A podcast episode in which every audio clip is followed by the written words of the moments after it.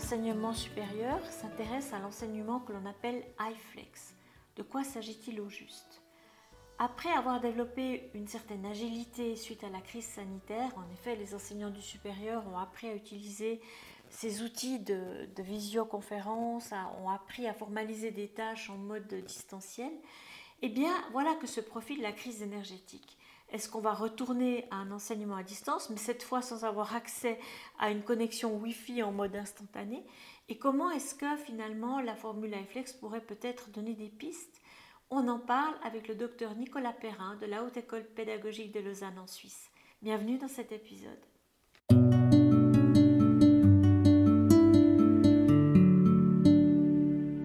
Oui, euh, en fait, ça consiste à essayer de travailler sur trois modalités en même temps, c'est-à-dire sur un cours synchrone qui est donné dans une salle, mais aussi sur un cours synchrone qui est donné par exemple via Zoom, donc à distance, et en même temps en mode asynchrone. L'idée est que les étudiantes et les étudiants puissent choisir semaine après semaine quelle modalité ils choisissent, c'est-à-dire s'ils sont dans la salle, s'ils sont en présence à distance mais en même temps que le cours, ou s'ils travaillent en dehors des heures de cours. Waouh, ça me semble un exercice d'équilibrisme pour l'enseignant. Est-ce que je me trompe? Oui, ça demande de la préparation, mais je, n'aimerais pas mettre l'accent là-dessus. En fait, je pense que c'est plutôt le format général qu'il faut euh, stabiliser. et une fois que ce format est stabilisé, les choses s'enchaînent. Par exemple, une fois qu'on a pris l'habitude avec les étudiants que les étudiants à distance peuvent intervenir et qu'on s'est donné les moyens techniques de le faire, c'est très facile. Si, par exemple, et c'est le cas, mon cas, je travaille avec une classe inversée, ben, c'est une modalité qui est facilement compréhensible, qui, du coup, pour moi, devient une manière de travailler, pour les étudiants aussi, et du coup, je ne mettrai pas l'accent là-dessus. C'est, oui, euh, acquérir des compétences, mais ce n'est pas insurmontable.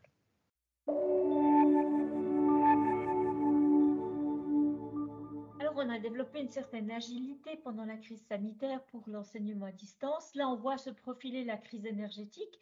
Est-ce que, d'après toi, Nicolas, cette modalité d'enseignement peut justement euh, offrir une solution qui soit une solution viable en, mode euh, enseignement rendu difficile à cause de la crise euh, énergétique, s'il y a des coupures d'électricité ben, ta question est très intéressante parce que euh, je pense que toute la difficulté, c'est d'avoir développé une réactivité, une souplesse dans, dans, notre manière de nous organiser, mais en même temps, on ne sait pas très bien ce qui nous attend. Est-ce que ça va être une crise énergétique?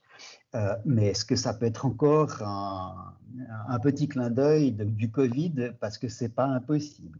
Est-ce que la crise énergétique va se matérialiser par le fait qu'on peut plus se déplacer ou est-ce qu'elle va se matérialiser par le fait qu'on a des coupures d'électricité et donc justement on peut pas faire du synchrone Donc tout ça on le sait pas.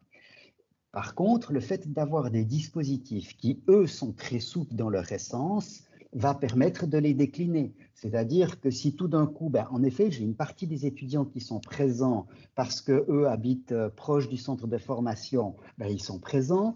Euh, si certains n'ont pas pu se déplacer, ben, ils sont à distance.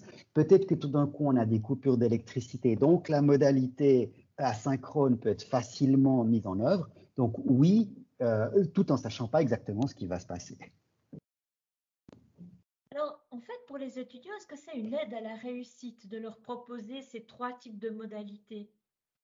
Alors, je pense que ça l'est, mais pour, deux questions, pour, deux, euh, enfin, pour autant qu'on fasse attention à deux choses.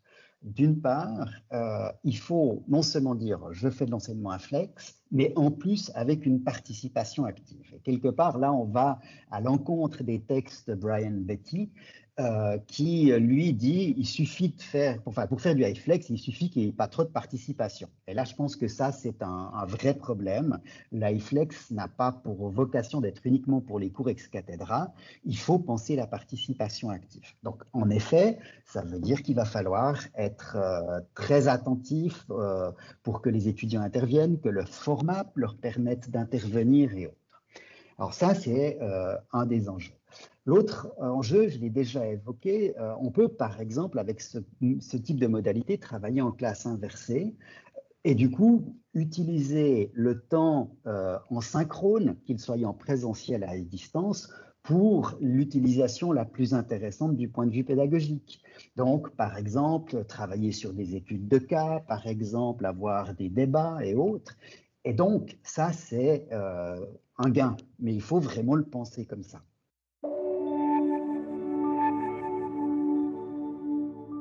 Si on prend le cas de trois étudiants, Anna, Paul et Jacques, Anna, elle est présente dans ton cours, Paul, il suit ton cours en synchrone, c'est-à-dire en temps réel à distance, et Jacques, il suit en mode asynchrone. Comment est-ce que tu vas faire pour que ces trois personnes, Anna, Paul et Jacques, puissent s'engager dans ton enseignement? Tu peux nous donner des exemples concrets?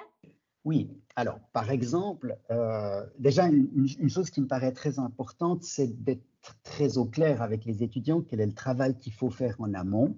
Euh, et donc, là aussi, c'est peut-être de mon côté d'être très raisonnable. C'est de pouvoir dire, ben voilà, je donne euh, une capsule que j'appelle l'essentiel en bref. Euh, ça dit bien ce que ça veut dire.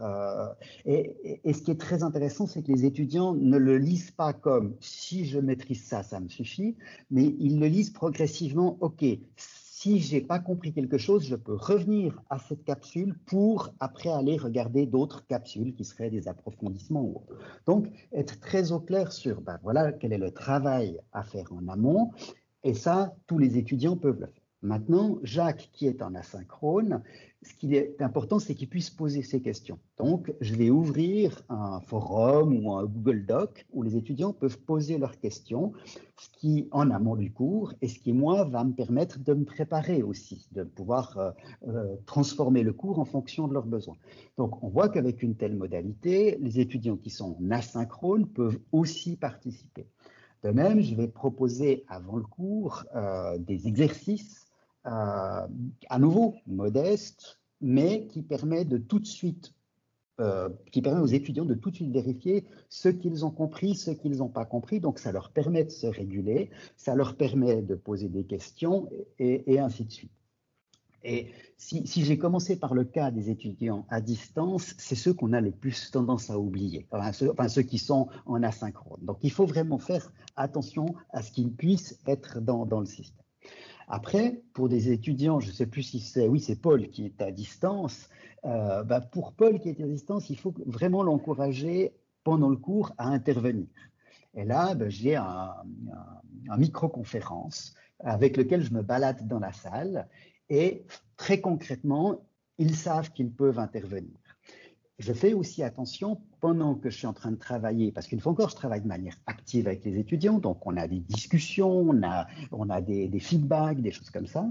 Donc j'ai toujours mon microphone conférence et je me promène dans la salle parce que latéralement, j'ai une caméra. Et celle-ci est très importante parce que les étudiants n'ont pas besoin d'inférer par le son ce qui se passe, parce que sinon on est très souvent hors champ.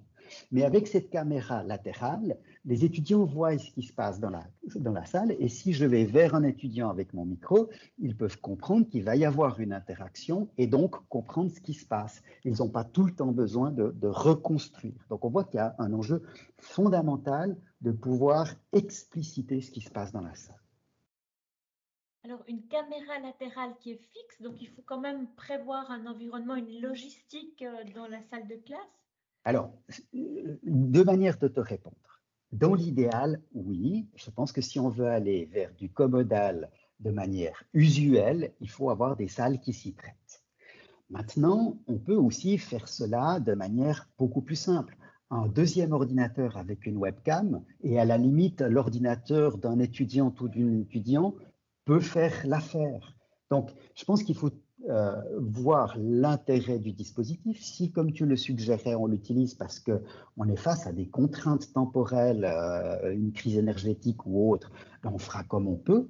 Mais c'est vrai que si on veut développer le commodal parce que les étudiants euh, ont des, des, contraintes horaires de plus en plus grandes et multiples, alors là, je pense qu'il faut qu'on adapte des salles pour ça. C'est pas forcément des euh, somme exorbitante, en tout cas si on en reste à simplement une caméra latérale ou autre.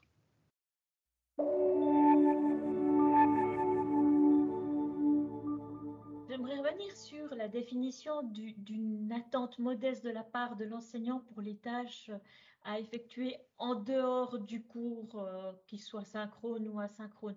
Tu peux donner un peu plus d'informations là-dessus Est-ce que tu penses qu'on peut perdre des étudiants parce qu'on leur donne des tâches trop complexes à effectuer en, amont du cours, par exemple? Alors, euh, je dirais d'abord trop longue. Euh, je pense qu'il y a réellement un, contrat à avoir avec les étudiants et ça, ça s'explicite en disant, ben voilà, je m'attends à ce que vous fassiez trois quarts d'heure que vous preniez trois quarts d'heure de votre temps avant le cours. Euh, ou ça peut être plus, mais à, expliciter de cas en cas.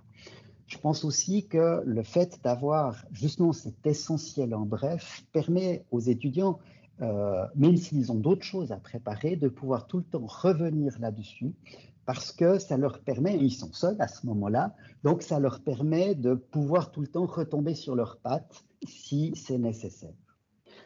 Après, euh, la question de la complexité, euh, comment dire, là aussi, ça se travaille. Je pense que un tel format doit être répétitif, au sens où les différentes séances doivent être plutôt organisées de la même manière pour que ça devienne une habitude de travail, comme une classe traditionnelle a, fonctionne avec ses habitudes.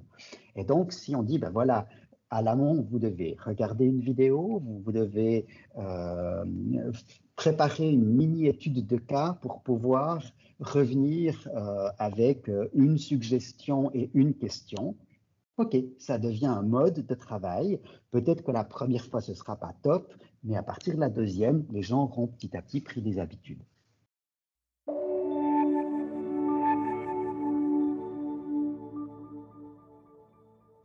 conseil donner à un enseignant qui se trouverait face à, ce défi d'enseigner en mode iFlex, c'est-à-dire avec ces trois modalités en parallèle, présence, distance et asynchrone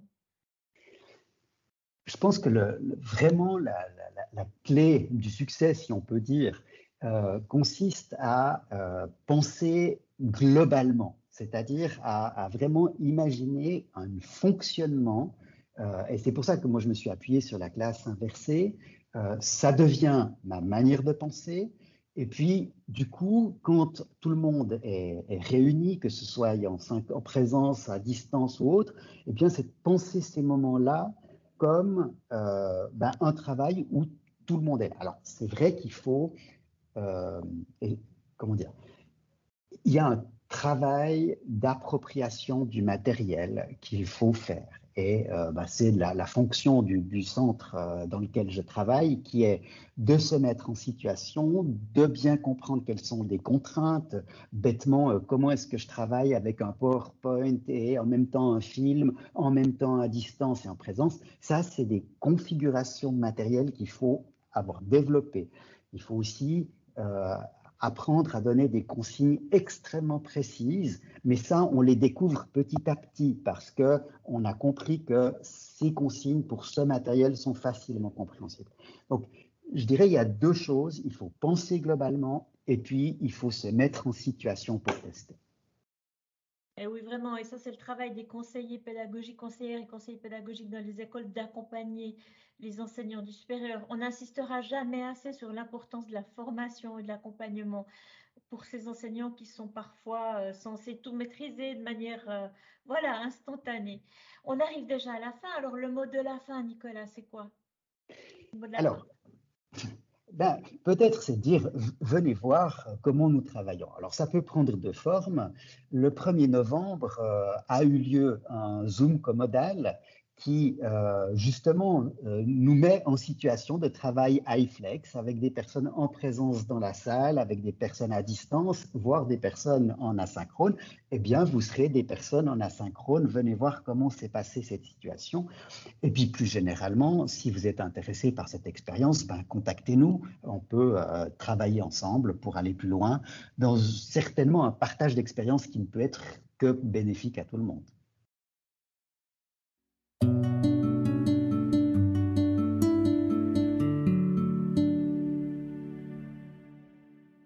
Voilà, c'est terminé pour aujourd'hui. Un grand merci d'avoir écouté cet épisode. J'espère que le format vous a plu. Si oui, dites-le moi avec 5 étoiles ou même un petit cœur sur iTunes. Et si vous n'êtes pas fan d'Apple, ce n'est pas grave. Il y a d'autres manières d'aider et de soutenir Pédagoscope, comme partager ce podcast avec vos collègues et amis. Cela m'aidera énormément à poursuivre cette initiative et qui sait, cela les aidera peut-être aussi. Vous retrouvez cet épisode et plein d'autres ressources sur pédagoscope.ch. N'hésitez pas à me faire part de vos commentaires ou même à postuler pour participer à un épisode si vous le souhaitez. Merci et à très vite.